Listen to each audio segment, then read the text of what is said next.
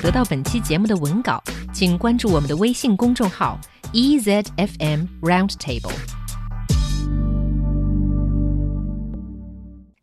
Hello and welcome to Roundtable's Word of the Week. And so this week we're going to be looking at uh, how to talk about hitting people.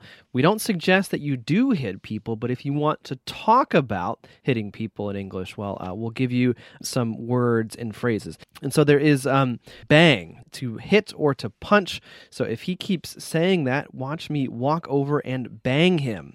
Then there is beam, to hit in the head. So Tony just beamed me in the head with the pencil. So that's usually you're throwing something and you get beamed. And then there is to brain, and that's to uh, hit someone in the head quite hard. 嗯，英语中描述怎么样打人的词汇还真的不少，我们就一个一个来看过来。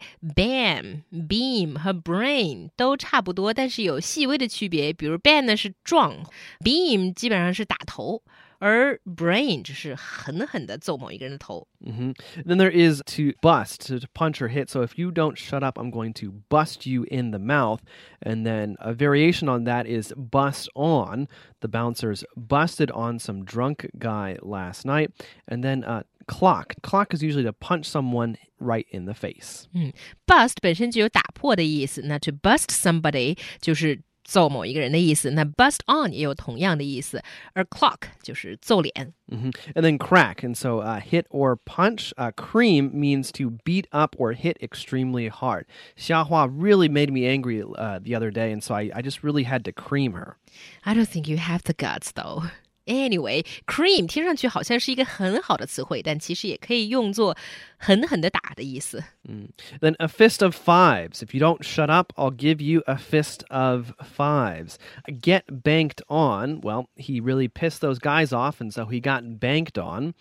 Give a thumper. And so a thumper is, is a hit, uh, a very strong hit. And so to give a thumper is to hit someone very hard. Fist of fives 就不用解释了。Get banked on 挺有意思的，因为 bank on somebody 不是有 trust someone 的意思吗？但是 when you get banked on, you're basically punched. Mm-hmm.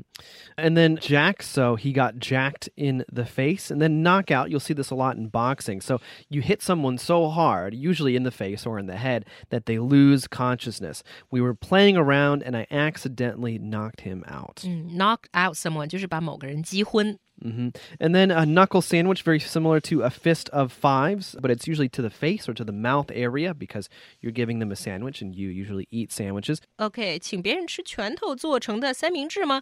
Anyway，就是对脸一拳。And then uh, to nail, so to hit forcefully with a blunt object. And so he got nailed in the face with the football, or I nailed him with the basketball. Be nailed 是被什么样的重物砸到。 and then to pop, so to so to hit someone on the back of the head with the flat of one's hand. So it's kind of like a slap, but to the back of the head, usually used to get a person's attention or to assert one's authority rather than to uh, inflict harm. So it's really not meant to hurt someone, but you but you pop someone in the back of the head in order to get their attention, right? Pop 是扇后脑勺。学生时代的你们如果课上不认真听讲的话，经常会被老师 pop。 right? And then smack, that's basically a, a type of slap. Uh, sock, you know, socked is just another type of hit. And uh, last but not least, sucker punch. Uh, it's basically to attack sneakily. So a sucker punch is when someone is totally not expecting it. The fight hasn't started yet. You're not necessarily in an argument, but you just, you know, punch them right in the face without giving any type of warning. That's what we call a sucker punch. 嗯，smack 是扇，sock 就是 hit someone 的意思，那 sucker punch 则是突袭。 Okay, I have to admit there are far more words describing hitting someone in English than yeah, in Chinese. Yeah, there are quite a few, um, and a lot of them have definitely specific, you know, histories in our culture. I will also advise our listeners that some of these words aren't only about hitting. I mean, a lot of it's this is slang usage. And so, I mean, you may go up to someone and try to use this word, and they may not completely understand you given given the context. For example, to nail, it can also be used to describe, you know, in slang terms, sexual intercourse or something like that.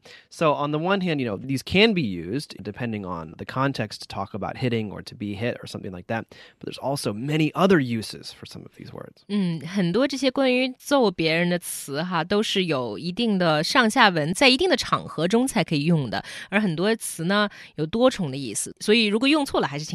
Right, just so just be prepared. There may be an instance where you don't use it correctly and got smacked in the face. Yeah, don't get popped.